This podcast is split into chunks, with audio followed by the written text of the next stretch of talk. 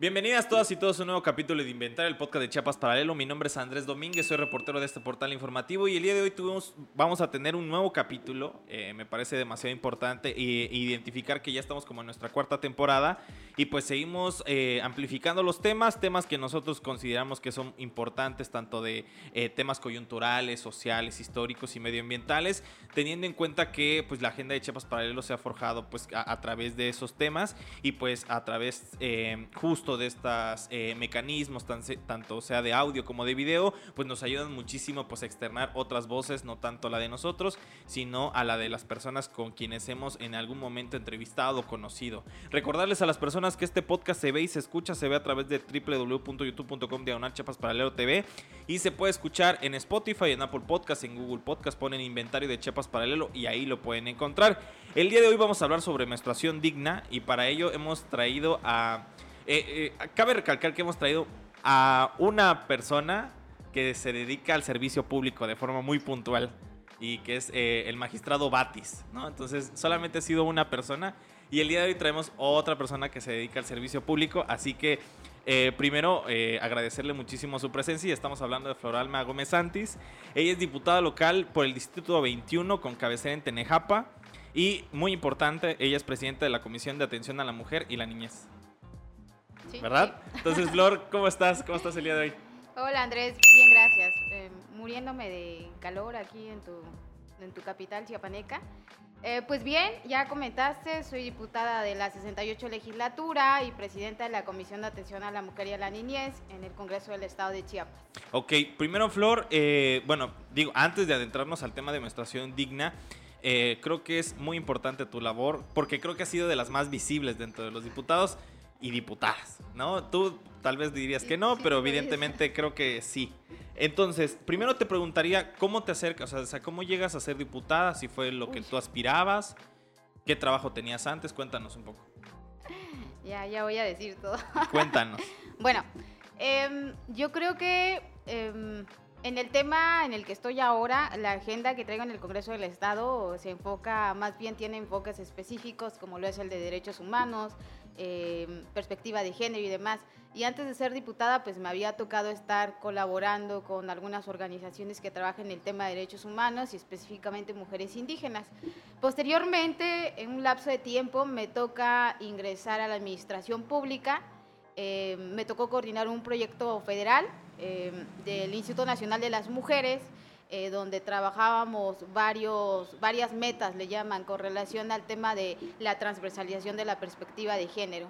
Y pues em, es un quehacer que traigo desde mucho tiempo antes y yo creo que el tema eh, político no solo se hace en las instituciones, yo creo que tener una postura política, la que sea, ¿no? En este caso, eh, asumo la agenda de género, asumo la agenda feminista y de derechos humanos eh, desde hace muchísimo tiempo sin siquiera saber que, pues, qué era lo que estaba haciendo. Desde muy eh, chavita, morrita, con algunas amigas de la región de Los Altos, primeramente. Posteriormente, pues, eh, yo creo que el parteaguas de mi quehacer tiene que ver cuando llego a ser parte o, o en la cofundación de una organización con unas amigas de, de, la región.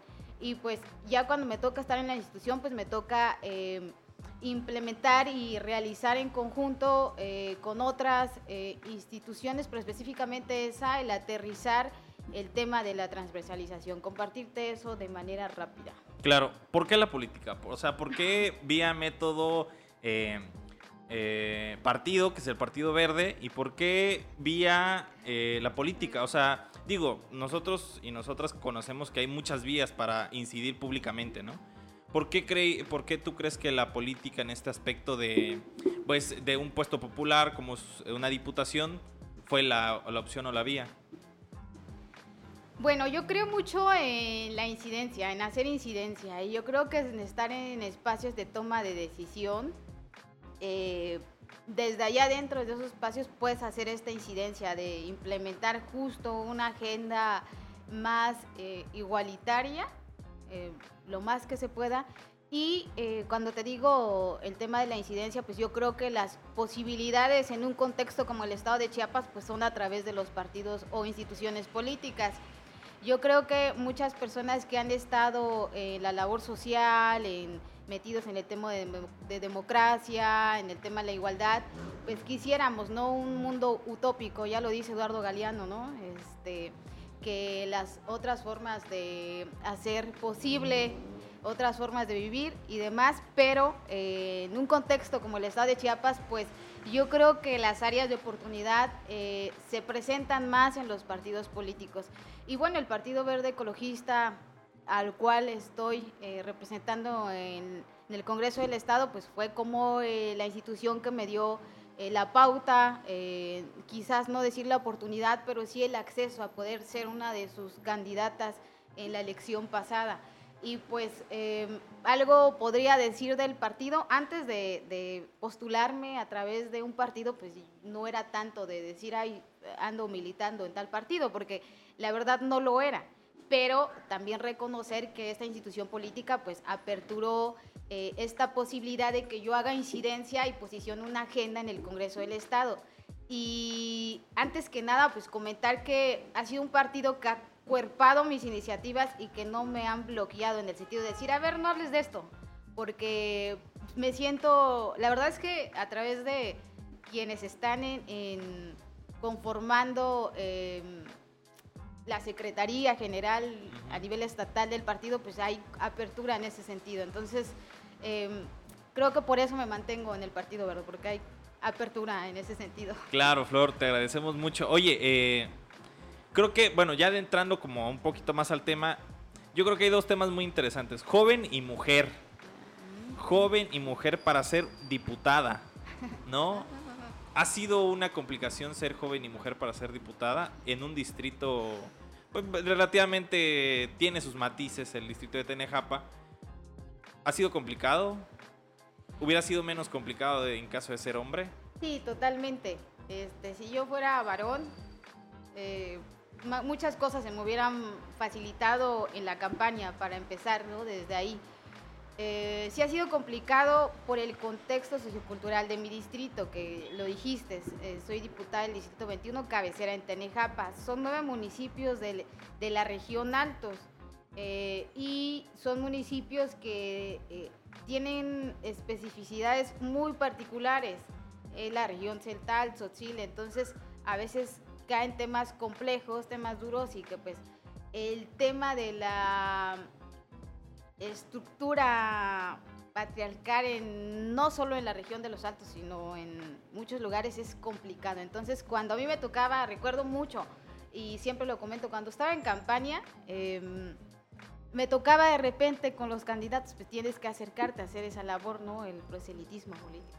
Entonces era así como de, bueno, ya viene la candidata. ¿Quién es la candidata? Yo parada ahí, pero no me pelaban porque decía, esperaban otro tipo de candidata, una, tal vez una señora mayor, eh, tal vez una persona blanca, no lo sé, pero como que sí sentía eso de, a ver, tengo que em, tres veces ir avanzada para que me tomen en serio. Entonces cuando decían, ah, pues eh, tiene, estudió esto, esto, esto, esto, ya como que, ah, igual y sabe, ¿no?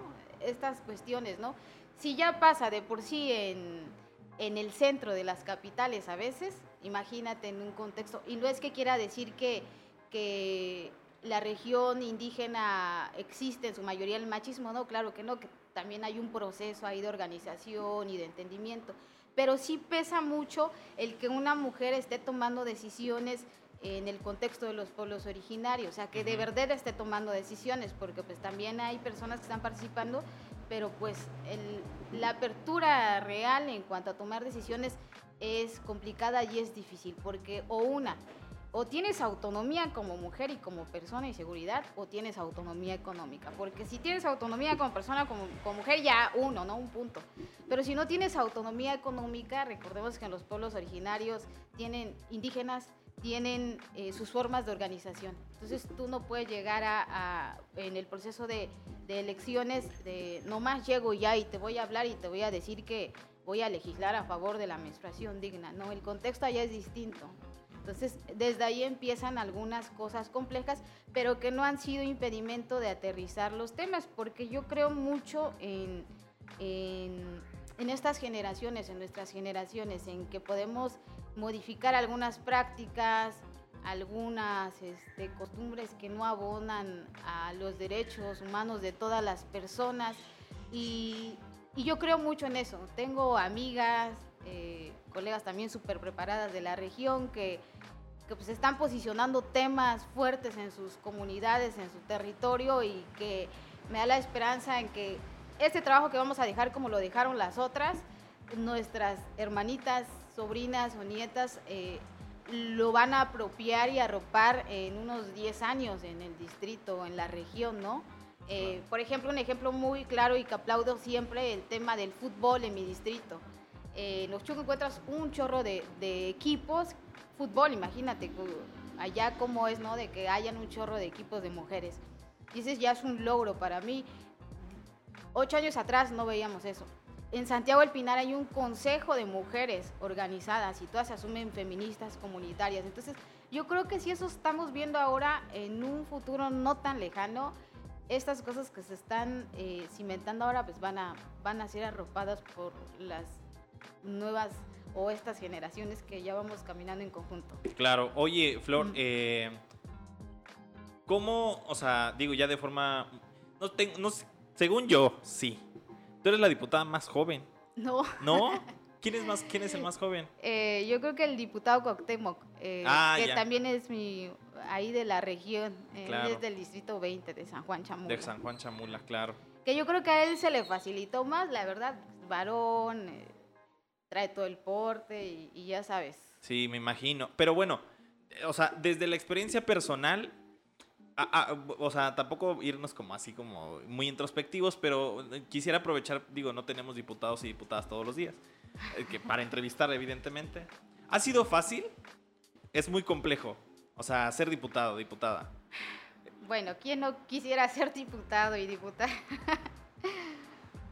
Pero legislar es una cosa, ¿no? Y ser diputado y tener el nombramiento es otra. A también ejercerlo y tratar de devolverle no quiero sonar a un discurso muy común, pero devolverle o darle un poquito al pueblo, ¿no? A la ciudadanía nos debemos a... Y tú lo decías en un inicio, o sea, somos servidoras y servidores públicos, ya no tanto el tema de funcionarios. Y depende de cómo lo veas estando ahí. De manera personal, en un inicio sí fue como un poquito complejo porque no llegas a la vida sabiendo ser diputado o diputada. Y yo no lo tenía tan, Sabía que en algún momento, pero no sabía que en esta legislatura iba a suceder.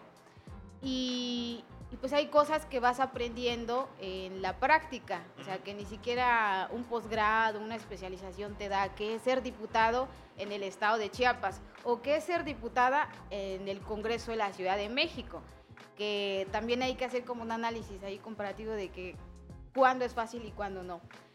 La verdad es que yo aplaudo que han habido varios cambios eh, en el sistema político, pero también reconocer que eh, para aterrizar temas eh, es complejo el cabildeo, o sea, no es muy fácil, o sea, tienes que em, abordar esto, varios temas, no solo con una persona, sino con varias personas. Y em, yo siempre he respetado las diversas posturas que existen, ¿no? sabemos que no todas las personas vamos a pensar iguales. Y yo creo que al, entender y comprender eso, eh, te haces más ligera la carga. Pero cuando sabes también tú qué hacer en un espacio, como lo es el Congreso del Estado, que nos toca legislar, que estamos para garantizar derechos, que debemos tener claro que es el Estado es laico y la separación de poderes y demás, qué le toca a cada poder, qué le toca al legislativo, al ejecutivo y al judicial, ¿no?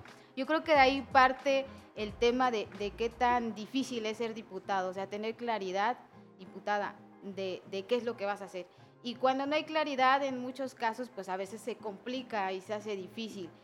Eh, creo que no es difícil, pero sí es complejo cuando a veces eh, entre esta cámara que es colegiada no hay como un, este, em, no llegamos a un acuerdo. Entonces ahí es donde se complica que obviamente respeto la postura de todos mis compañeros y compañeras de esta 68 legislatura, pero también recordar que a veces una de las dificultades que hace difícil legislar es que hay muchas posturas distintas. Lo ideal sería que todos los diputados, los 40, pues nos rijamos bajo los derechos humanos, ¿no? que, que de ahí tiene mucho que ver nuestro quehacer legislativo, pero en ocasiones pues, no se puede, no puedo eh, pasarle mi chiva a otra persona y entonces ahí es donde se hace complicado.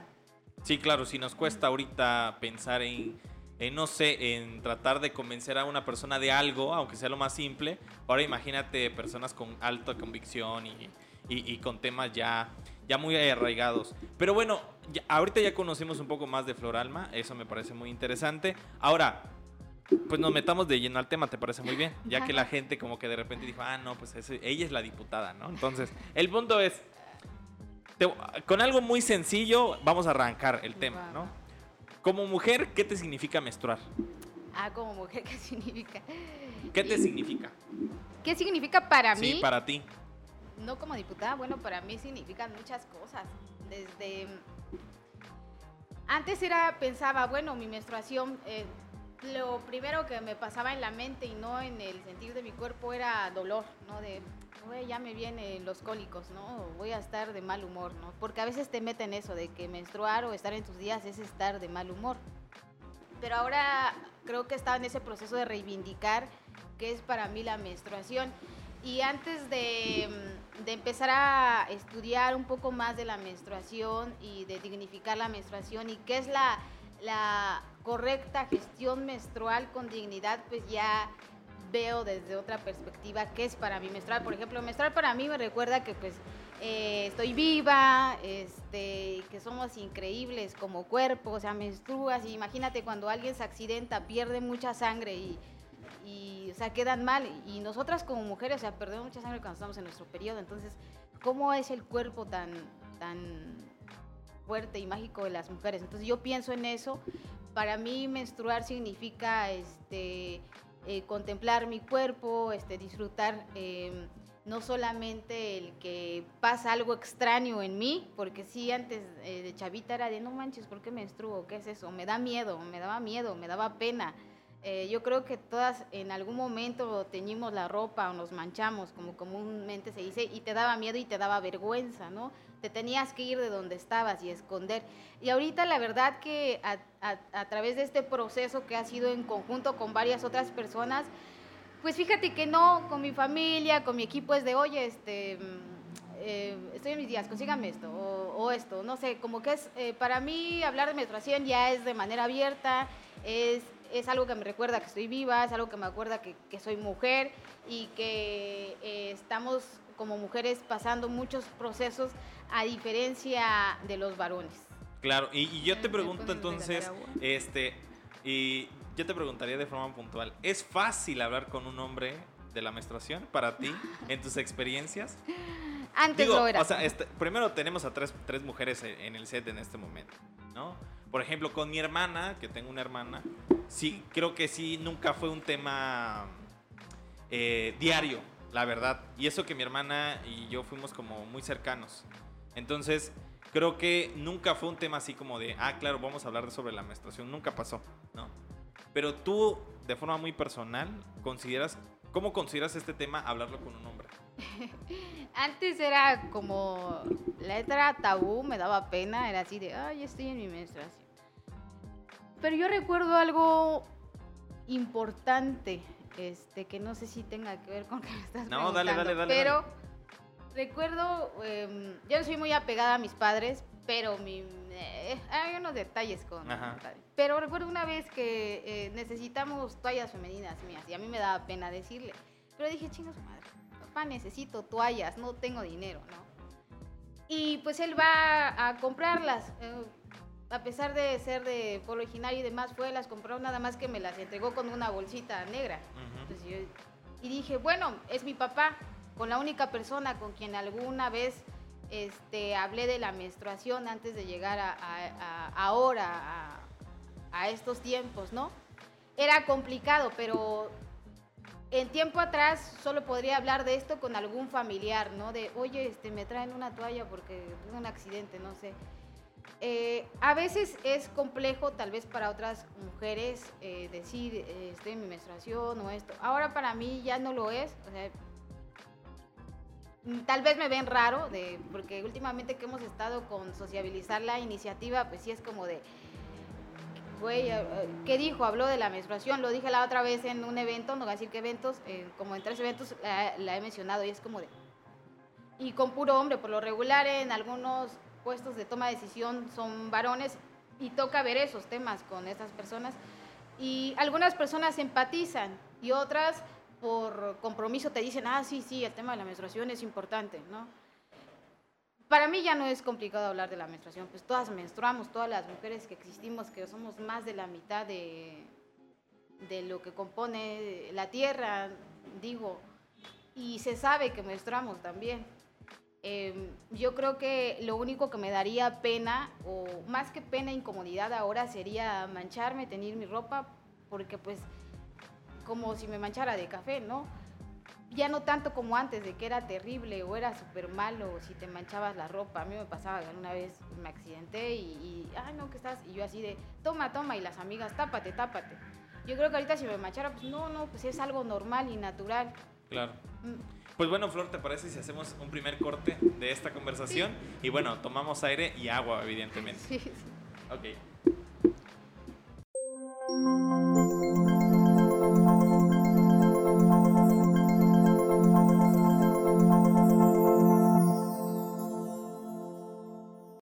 Y regresamos en este capítulo de Inventario hablando con Floralma Gómez Santis, diputada local.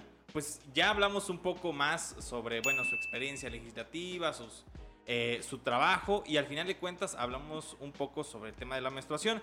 Pero bueno, el punto importante de invitar a, la diputada fue todo este cabildeo, este trabajo que ha hecho por un tema que a nivel nacional, bueno, yo he visto debido a la, red en la que estamos, que en otros estados se está legislando muchísimo por este tema. Ciudad de México, Guadalajara, bueno, Jalisco, que Jalisco está como muy adelantado a, sobre este tema y que creo que Chiapas pues no podría quedarse atrás. Yo lo preguntaré después, pero primero, ¿cómo nace esta iniciativa, eh, Flor? Cuéntanos un poco.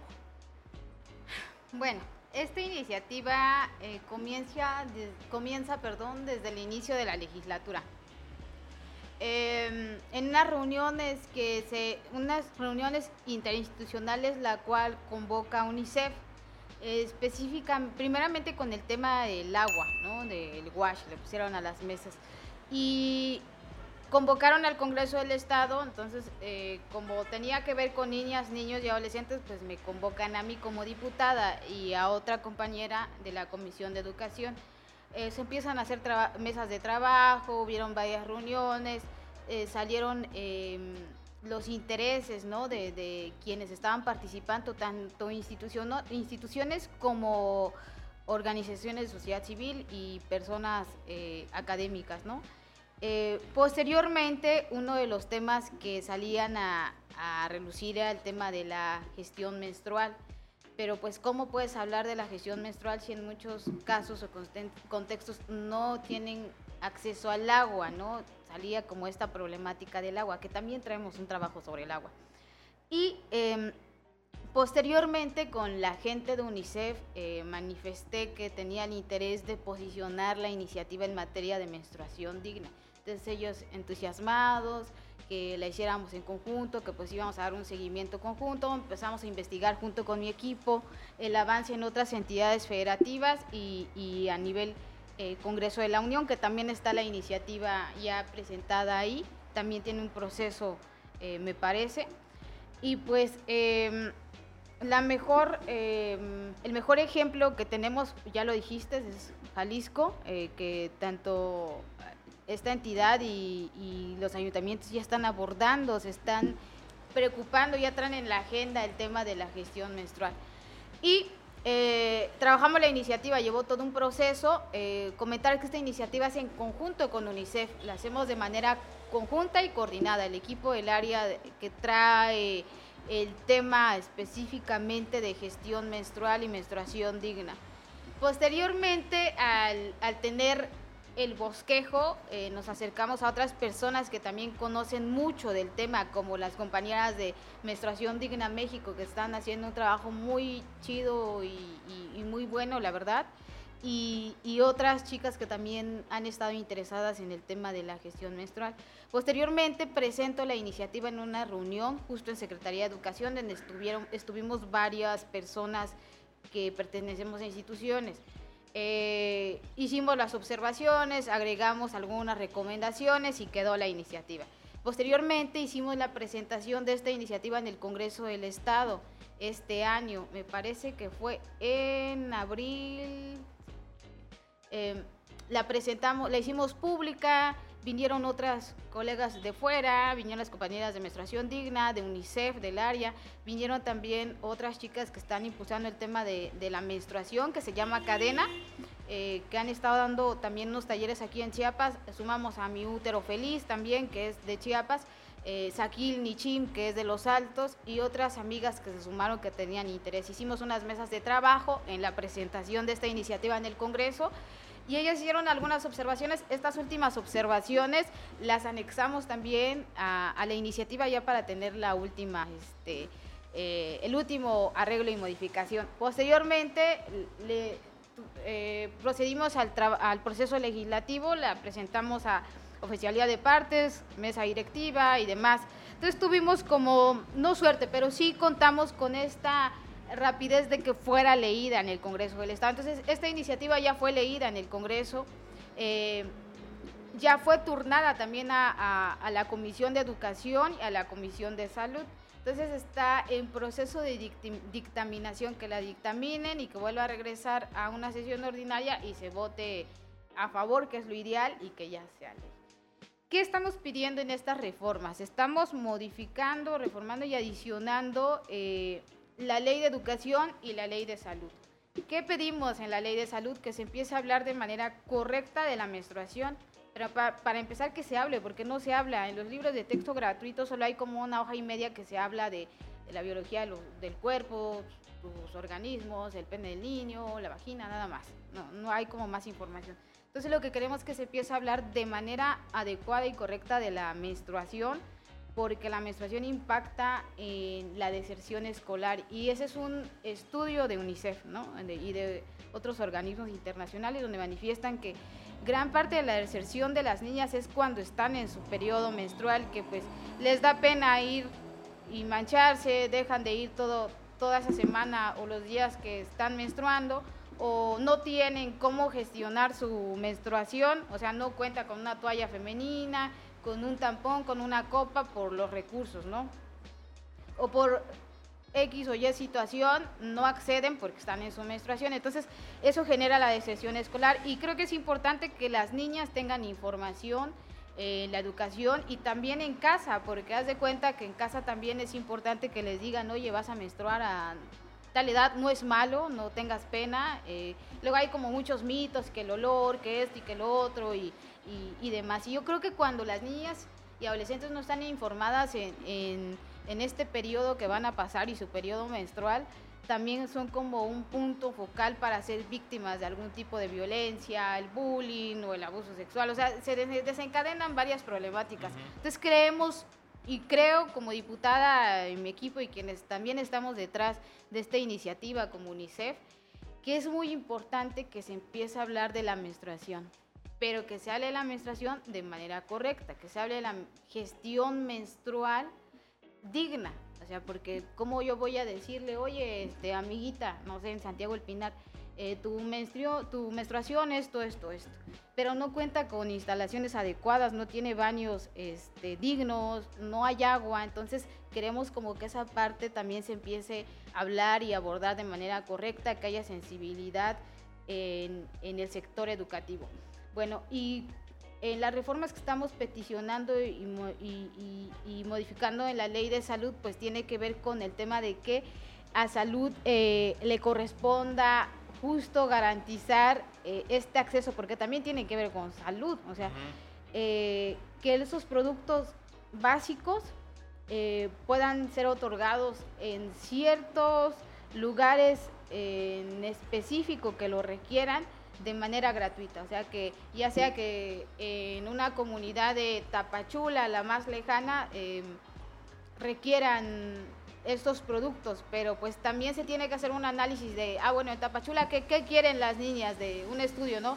Ah, pues em, no se acomodan con las toallas, eh, tal vez copas menstruales, o en los altos, que ya estuvimos en una acción en una comunidad en, San Juan, en San Juan Chamula, Chivich, algo así se llamaba, en una escuela del sistema de educación comunitaria de los CONAFES, junto con Cadena, donde se daban estos talleres y, justo ahí salían como las dudas, le preguntaban a las niñas en Tzotzil, este, a ver, tú has escuchado antes de tu menstruación, algunas decían que no, ¿no? O tú qué usas cuando estás en tu periodo, ah, pues algunas, un trapito, ¿no? Que yo papel higiénico y que tú, pues, este, no sé, habían como diversas respuestas. Entonces a mí me parece preocupante porque en un contexto como el estado de Chiapas, muchas familias pues o, o compras tu canasta básica o, o, compras o adquieres tus productos para la gestión menstrual de las mujeres de la casa, ¿no? Entonces, eh, yo sé que tiene que ver con recursos, porque también tendría que haber una partida presupuestal y por eso estamos en este proceso de cabildeo. Y la verdad que estoy como muy entusiasmada porque hemos tenido buena respuesta en ciertos actores estratégicos y actoras estratégicas. Y eh, esperanzadas en que en algún momento, pues cuando ya hayamos pasado este proceso de cabildeo, para que no sea una ley muerta y solo la votemos y ya, y, que salud y que educación vean cómo van a ejecutar esa política pública, ¿no? Entonces es como decir, a ver, vamos en este proceso, eh, se va a votar, pero ustedes la tienen que ejecutar, eh, ver lo del presupuesto, nosotros que aprobamos el presupuesto, hacer ese cabildeo, ¿no? Eh, ya hubo acercamiento con ciertas, ciertas instituciones, y, y, pero aún seguimos en este proceso esperando que cuando concluyamos el cabildeo y que todas estén en la disposición porque no es algo que esté me esté sacando de la manga, ¿no? Es algo que ni un capricho. Sí, sí, no, no, no, es es algo que garantiza derechos humanos y significa justo algo que, que tiene que ver con la mayor población de la tierra, que son las mujeres, ¿no? Mujeres, niñas y adolescentes. Oye, eso de, eh, eh, me parece muy interesante eso que decías de eh, papel de baño, trapitos, o sea, al final de cuentas, eso nos da la dimensión de qué tan. Em, de, la geografía que se habla, ¿no? O sea, Guadalajara, eh, Jalisco, si bien tiene sus comunidades indígenas, pues no las tiene tan grandes ni tan. Eh, penetradas o, tan inmersas en la dinámica social del Estado. Por ejemplo, en Chiapas, que teniendo, eh, por ejemplo, setales y sotziles, que es una, capacidad poblacional importante, pues evidentemente sí se vive situaciones un poco más complicadas. Oye, yo te preguntaría, ¿cómo tú, como mujer, como feminista, como legisladora, cómo tomas esto que de repente te dicen, ¿no? De que, pues yo me limpio con papel de baño, me limpio con trapitos. O sea, inmediatamente, ¿qué piensas? Ay, pues pienso en las desigualdades que sí existen y que no está chido y no es tampoco cómodo para mí hacerme de la vista gorda cuando sé que yo tengo ciertos privilegios y algunas los tenemos y otras pues no pueden acceder a una toalla femenina. Entonces yo creo que valdría la pena de otorgar a donde más se requiera, además que es nuestro trabajo legislativo, ¿no? Garantizar derechos. Eh, que a donde más se requiera puedan estas personas adquirir información de algo tan fundamental y tan básico que es la menstruación, porque todas las mujeres menstruamos y las adolescentes, y que pues eh, podamos dotar de estos insumos a, a quienes más lo requieran. De hecho, esta iniciativa tiene perspectiva de pueblos originarios, perspectiva de derechos humanos y este de género, ¿no? Entonces, yo creo que todas las personas que menstruen, menstruantes, porque sabemos que también eh, no necesariamente quienes se identifican como mujeres menstruan. Entonces, yo creo que es garantizar un derecho humano a, a quienes más lo necesitan y cuando hablamos de vulnerabilidades y, demás, que es, es un eje transversal en varias agendas, yo sé que del Ejecutivo, del Legislativo, eh, de los poderes que, tengan que ver con eh, el tema de garantizar derechos, pues este es uno que pues ha estado ahí parado y creo que ya vamos avanzando y, y hay muchas personas interesadas en que se legisle a favor y que esta política pública pueda ser ejecutada de manera correcta. Y ya tenemos varios ejemplos. El ejemplo claro y clave es Jalisco. Eh, ahí están haciendo un gran trabajo y yo creo que sería también un tema de voluntad y de hacer un apartado, porque no estamos pidiendo algo que esté fuera de lugar.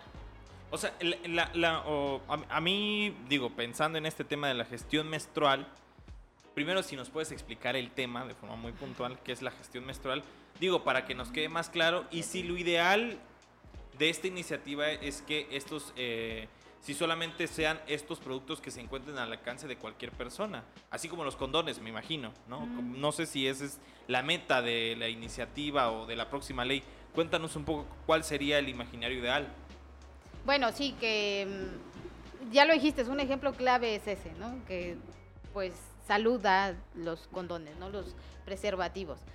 En este caso, pues justo es que se hable de mm, tiene que ver con la educación sexual también y los derechos. Eh, o sea, es como una liga, es como una filita, ¿no? De, a ver, aquí hay varias problemáticas y, esta de la gestión menstrual tiene que ver con muchas otras.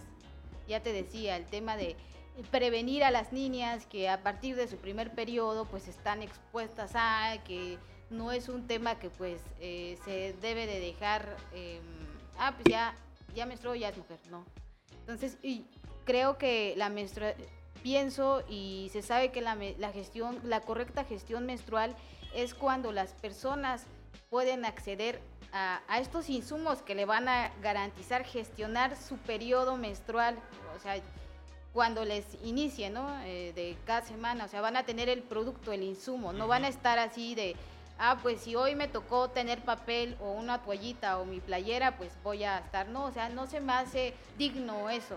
Que sí lo pueden seguir haciendo, pero no se me hace digno mientras se pueda hacer incidencia en un espacio donde estoy ahora. Y, y, que puedan también tener acceso a agua y a instalaciones correctas, porque luego sucede que en las escuelitas a veces los baños no tienen ni siquiera puertas. Entonces, no puedes tener una correcta gestión menstrual. Entonces quizás es pedir mucho si se hiciera de manera correcta una adecuada gestión menstrual con dignidad, pero creo que valdría la pena empezar poco a poco con dotar a las personas que más lo requieran en contextos eh, vulnerables con los insumos correspondientes para su gestión menstrual. Eso sería para mí, es para mí eh, la gestión menstrual dotarles de, la infraestructura, de los insumos y que pues no se sientan tampoco mal de estar en su periodo, que puedan ir a su escuela las niñas y adolescentes cuando estén en su periodo, que no tengan que eh, em, dejar de ir a la escuela y esta problemática de la deserción escolar, que también uno una, de esas causas es eh, la menstruación, lamentablemente. Cuando hace el estudio UNICEF dice, a ver, causas de la deserción escolar. Una de ellas es cuando las niñas están en su, en su eh, periodo. menstrual. Entonces, al, al, hablar de gestión menstrual es eso. Claro, yo digo, para ir cerrando este, e, esta segunda parte, sería muy importante identificar educativamente el tema de la menstruación o ponerlo a colación, evidentemente, en la discusión de la opinión pública, ayudaría a la autoestima de una mujer. Sí, yo creo que sí. Yo digo que sí. Tú me decías hace rato, oye, ¿puede tú como mujer puedes hablar con alguien abiertamente de la menstruación? Pues antes no, y era así como de, ay. ¿Tú crees que ya se puede? Ahora yo creo que sí, igual, ¿no? Sí, y, y, sería contradictorio que me diera pena hablar de la menstruación cuando yo la estoy promoviendo. Entonces es de, o, o estás o no estás y no es algo del otro mundo. O sea, yo me siento, tú dijiste, aquí vemos tres chicas y ellas también menstruan, igual que yo, tal vez eh, menos, más, tal vez más días o menos días. Mm, a mí que me gusta hacer ejercicio, ando en bici, les digo, ay, estoy en mis días. No, y, y, salgo a rodar con varios amigos y es de, mm, vamos lento porque estoy en mis días. pues estoy promoviendo una iniciativa, sería contradictorio decir, ay, me da pena, me voy a limitar y desde más chica jugaba fútbol, que no fui tan buena. También jugaba estando en mis días, pero jamás lo quería decir porque era así de, ah, no me van a dejar jugar, ¿no?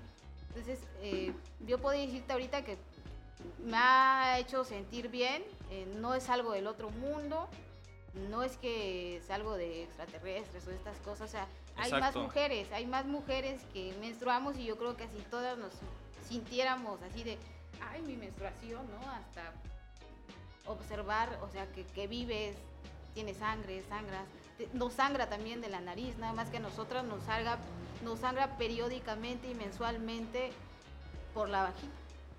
Claro. Pues bueno, Flor, ¿te parece si hacemos un pequeñísimo corte? Y pues seguimos hablando sobre el tema de la menstruación digna.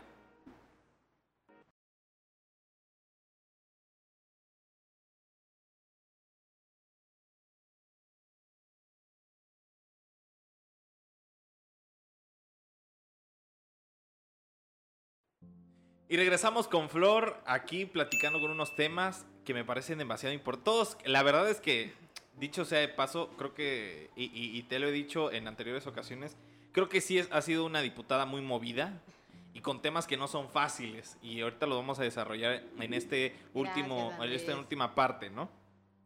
Primero cerrar. Tú estás mencionando que ya, ya, ya la, la pusiste a discusión, ya ahorita se encuentra en comisiones el tema de la menstruación digna. ¿Tú cómo ves, teniendo en cuenta que eh, pues, eh, las complejidades, ya que tú me lo mencionabas, de- del Congreso del Estado, posiblemente pase, no pase? Y algo que es muy importante y que creo que tú lo mencionabas, ¿no? ¿Cómo hacerla efectiva? ¿No? Porque hay, creo que hay muchísimas leyes que, de las cuales yo conozco varias que han sido como vanguardistas en su tema, pero que se han quedado como muy en el stand-by, ¿no? ¿Cómo hacerla efectiva, ¿no? Yo, am, ¿Cómo hacerla efectiva? Yo creo que cada sector que le corresponda aplicar esa política pública haga lo que le corresponde. Em, es simple, que educación ah, em, se apropie ese derecho y, y lo empiece a replicar en los sectores que marca esta iniciativa de cierto nivel escolar y que educa y que salud pues em, se apropie también el tema de la gestión menstrual y que nos nos apoye en, em, en que este cabildeo sea más fácil y, el presupuesto eh, en su momento de, de el dote de estos insumos eh, se hagan realidad. Eh, esa sería la forma de hacer eh, una ley, una iniciativa, perdón, bien hecha, que no sea solo el Congreso del Estado la analicemos y la votemos y ya. Eh, de ahí sale este interés de sociabilizarlo con quienes tienen que ver. eh, se me pasaba, eh, la Secretaría de Igualdad de Género también está a favor, nos ha apoyado en la difusión de información, en sensibilizar este, el tema de la gestión menstrual, porque en su mayoría las niñas y mujeres somos quienes menstruamos. La, el Instituto de la Juventud también ha manifestado, bueno, a través de su titular, el interés de esta iniciativa, que pues no estamos pidiendo algo fuera de lo normal. Entonces yo creo que a través de eh, la voluntad y hacer lo que nos corresponde cada institución, podríamos lograr que esta iniciativa eh, y este derecho se garantice de esa forma, aplicando de manera puntual esa política pública, ¿no? Cuando le, toque ejecutar a, a quienes están en el eje- ejecutivo. Claro, yo digo, aprovechando, creo que valdría la pena hacer como un llamado a la ciudadanía. Digo, en caso de que, eh, digo, tú, tú eres muy optimista en este aspecto de que, eh, de que pase y que avance, pero creo que una labor muy importante es la que realizaría la ciudadanía al respecto. Entonces, ¿tú qué, digo, para darle más fluidez al tema, ¿tú qué le recomendarías a la ciudadanía? ¿Hablar del tema? O, o sea, puntualmente, ¿qué recomendarías a, a las y los escuchas?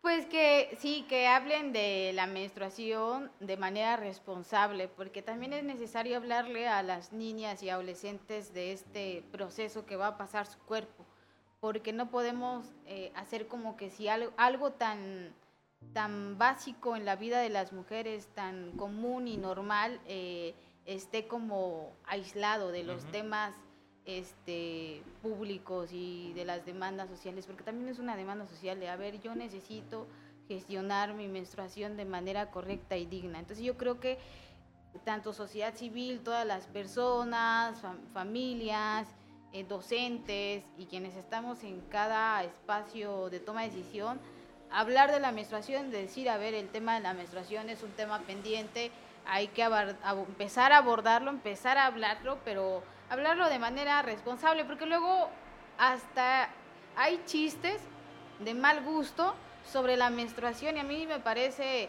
este, violento, me parece denigrante, creo que es una forma también de recaer en, eh, en acciones que, que, son discriminatorias, ¿no? Entonces, valdría la pena, sí, que se empiece a hablar de la menstruación y no solo en el sector público, sino también en el privado, porque es una, es una, e, es un tema que nos compete a todas y todos.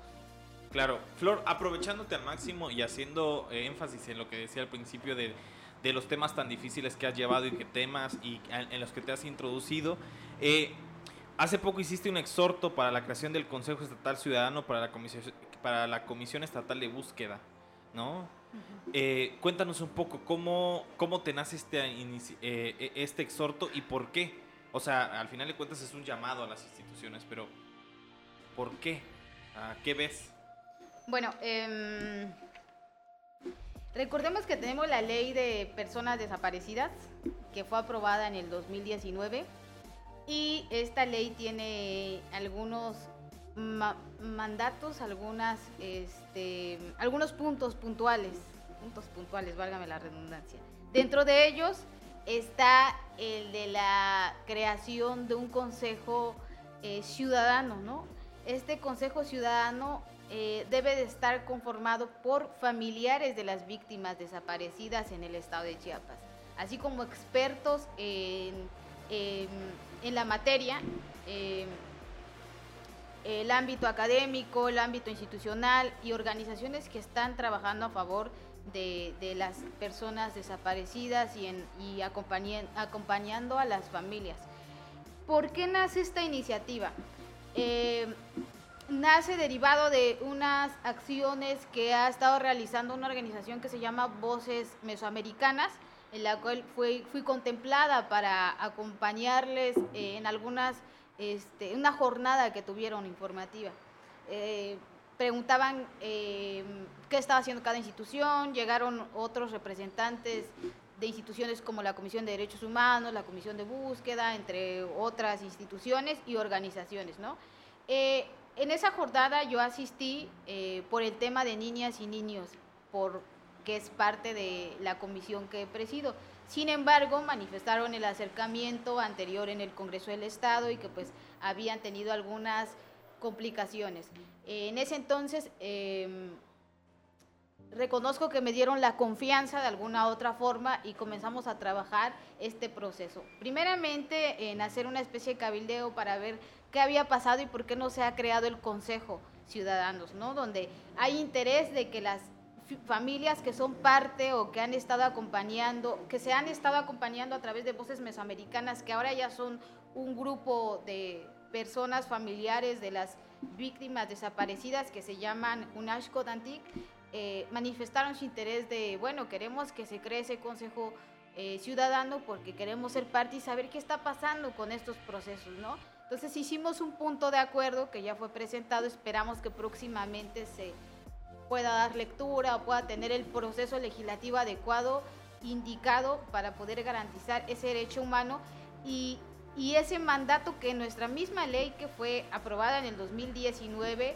eh, cumpla con algo que la misma ley peticiona. La, la ley dice ahí en sus ordenamientos, eh, la creación del Consejo Ciudadano y que debe ser creado este, después de 90 días de la publicación de la ley. Estamos, ya han pasado algunos años, entonces creemos en, poder cumplir con este compromiso para las personas que están buscando a sus familiares. Claro, y esto eh, definitivamente sería muy acertado teniendo el contexto de desapariciones que se están viviendo en Chiapas, creo. Y también algo identificado que se me hace demasiado salvable es el tema de que, bueno, eh, se pensaría, y bueno, eh, tal vez el tema de búsqueda, el tema de desapariciones, se está hablando muchísimo, por ejemplo, en el centro y occidente del país. ¿no? Las madres buscadoras que son como emblema grande de, del país, ¿no? Y, que inclusive han, sido eh, centro de, de, cierto, de, ciertos temas ahí eh, a, nivel nacional. Bueno, eh, para aprovecharte al máximo, digo, creo que me parece nos quedaríamos muy cortos en hablar sobre, sobre este tema, pero se nos hacía muy esencial al menos mencionarlo. Pero hay otro tema que es también demasiado importante.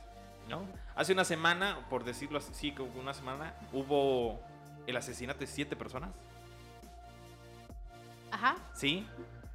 Desplazadas. El tema de Chenaló. El tema de Chenaló. Entonces, se me hace muy importante porque tú también estás haciendo una petición al respecto y que ya la has hecho a lo largo de los años porque está dentro de tu distrito. Por eso viene a colación, no porque de repente agarremos cosas así al aire, sino porque tú creo que eh, has, eh, no has pasado desapercibido porque es lo que te toca, ¿no? Es lo que a ti te toca. Cuéntanos un poco qué estás haciendo y, sobre todo trayendo a colación sobre lo de la relatora, ¿no? Bueno, eh, sabemos el suceso de días pasados eh, estuvo rodando por ahí la información, los medios de comunicación y demás. Y, y tú lo dijiste, no me puedo hacer de la vista gorda. Chenaló es parte del distrito 21, es parte de mi distrito.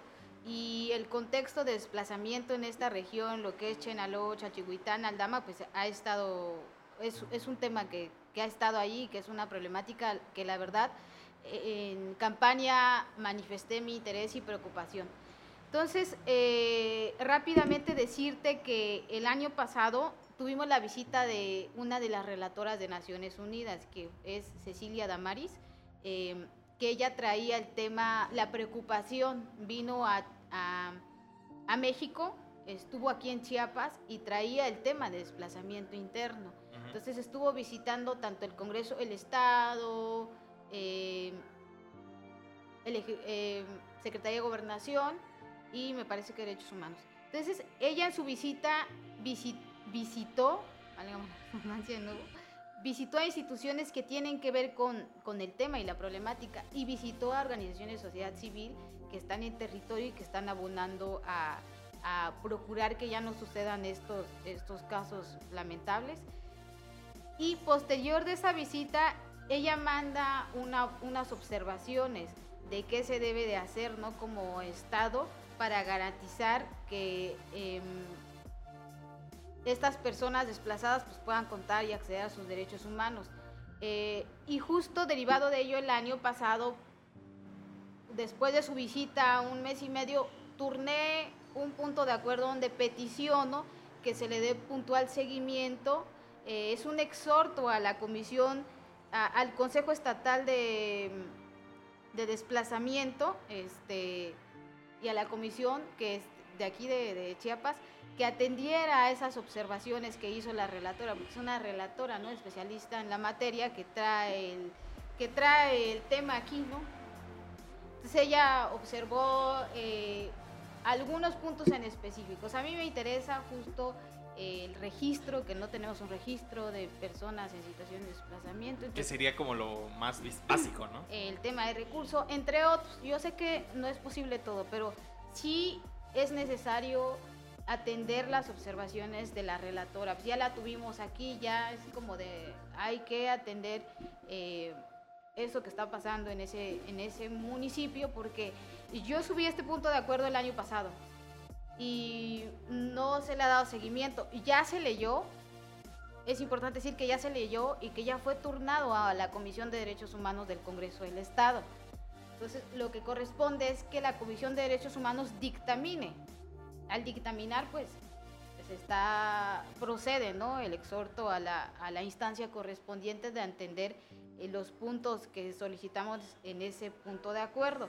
Entonces yo creo que ya lo único que, haríamos es este, atender esas, esas observaciones y evitar que sucedan, tratar de evitar y prevenir que sucedan más de estos actos. Porque imagínate, este punto de acuerdo lo subimos el año pasado y estamos ya, o sea, ya estamos en el 2023 y, y yo creo que hubiéramos prevenido algunas cosas. Entonces, es nuestro quehacer legislativo y, y pues esperamos que pronto eh, podamos atender las observaciones de la relatora.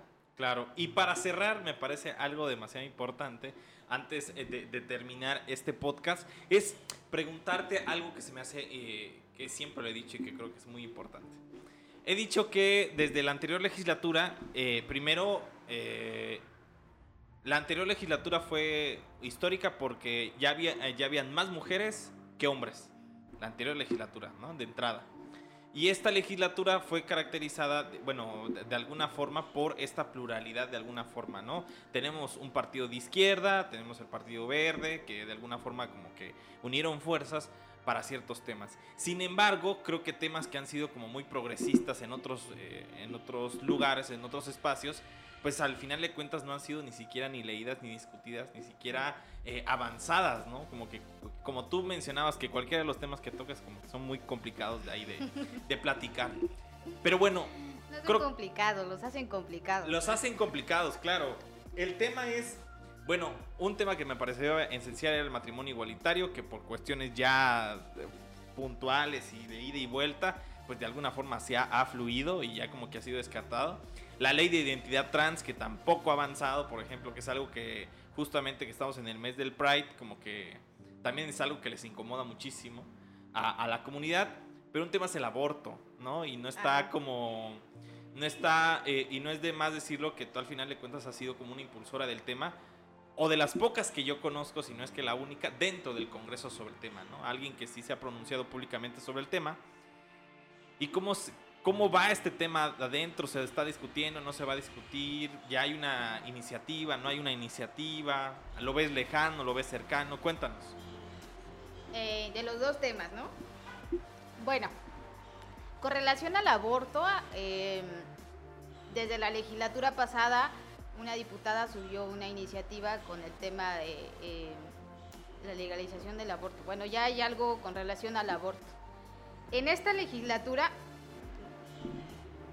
comentarte que en un inicio pues estuvimos haciendo un análisis de ver qué tanta viabilidad hay, porque ya sabes que te decía, en un, te decía al principio de, de la entrevista, ah, yo creo que muchas diputadas y diputados tenemos diferencias en cuanto a posturas ideológicas, pero cabe resaltar que pues nuestra tarea legislativa pues debe de estar separada de, de creencias religiosas. Hablando específicamente de del aborto. Sí, el año pasado yo turné ante la mesa directiva, oficialidad de partes, la iniciativa eh, donde peticionamos la despenalización del aborto. Em, o sea, que ya el aborto no sea un delito, quitarla de nuestro código penal. Porque ya tenemos una resolución de la Suprema Corte de Justicia, ¿no? Donde menciona que eh, criminalizar a una mujer por abortar, pues es inconstitucional. O sea, yo me estoy guiando, casi todo, todo lo que estoy realizando en mi trabajo legislativo y agenda tiene que ver con, sustentos jurídicos, con marcos normativos nacionales, internacionales y locales. O sea, no me lo estoy sacando de la manga. Entonces, eh, y siempre consultando también con personas que ya han tenido experiencia en otras entidades federativas. Y esta iniciativa, pues ya la presentamos, está la del aborto, esperamos que eh, en algún momento tenga la, vía correcta que nos gustaría, ¿no? Que sea legislada. Pero también cabe la esperanza de que pues eh, eh, nos toque hablar de, del aborto en el Congreso del Estado, tal vez no por voluntad, pero sí tal vez porque yo creo que al, incurrir en, una, en un acto de inconstitucionalidad y de seguir criminalizando a las mujeres que abortan, este, justo somos merecedores de ser observados ante instancias correspondientes como la Suprema Corte. Claro. Y bueno, con relación a, al tema de, la comunidad LGBTQ más, em, fíjate que sí, reconozco que ha sido falta eh, hablar más al respecto. Eh, también creo mucho en hacer cosas legítimas. Eh, no me considero abierto, no me considero una persona parte de, la comunidad. Eh, hasta ahora soy una persona hetero, pero creo mucho en los derechos humanos de todas las personas.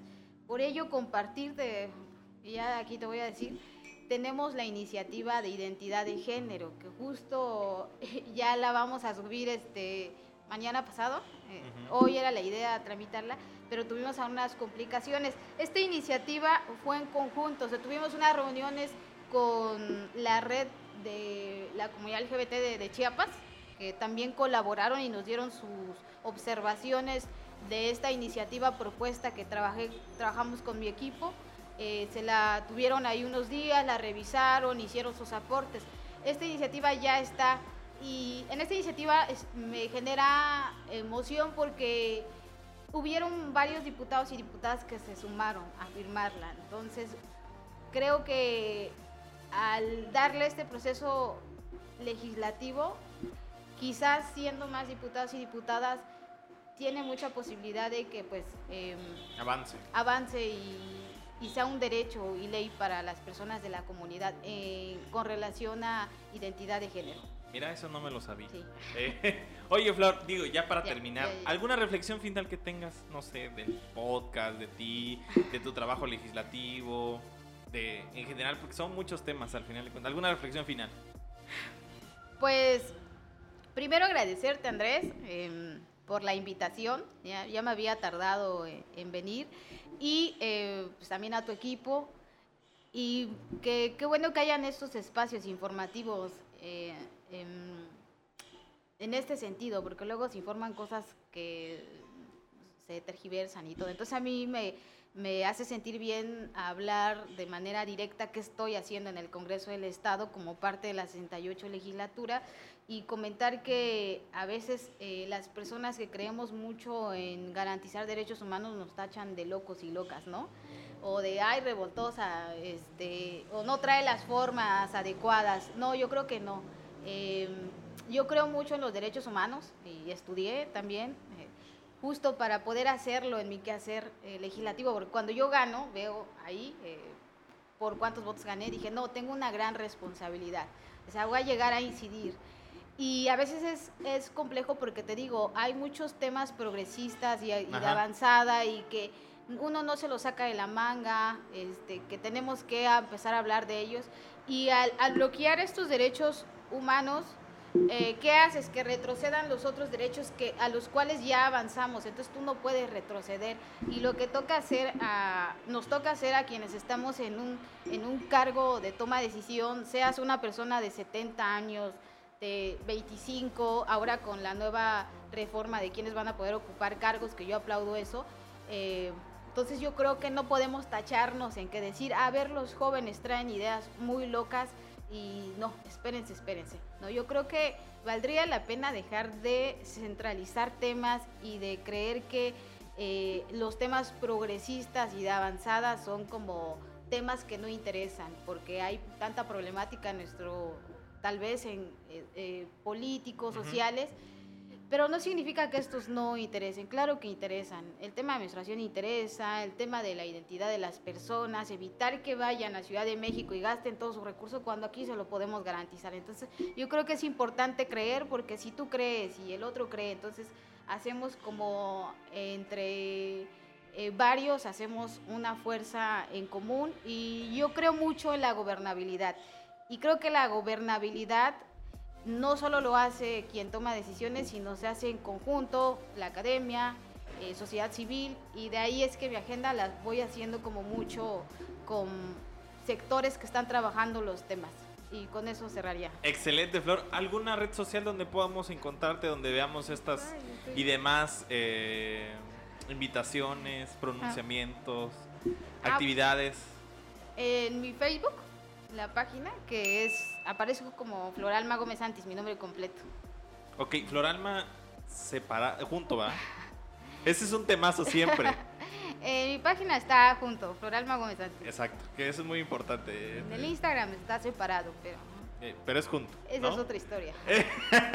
bueno, Flor, te agradezco muchísimo. Te agradezco muchísimo el tiempo. También agradezco mucho a Carlos Cardosa y a, Alondra Clemente, quienes eh, nos realizaron el, podcast el día de hoy. Y por recordarles a la gente y agradecerles de forma muy puntual que nos hayan escuchado en este capítulo. Recordarles que esto lo pueden ver y escuchar, lo pueden compartir inclusive. Creo que es muy importante compartir y, y al final de cuentas que otras personas lleguen a estas conversaciones, sobre todo desde nuestra localidad, que se nos hace muy importante. Y para que no digan eh, que no se están discutiendo temas que de, alguna forma piensan que están muchísimo muy alejados y que no se están discutiendo en Chiapas, yo creo que sí se están discutiendo y al final de cuentas solamente es encontrar el canal. Y pues nada, mi nombre es Andrés Domínguez y nos vemos en la siguiente conversación.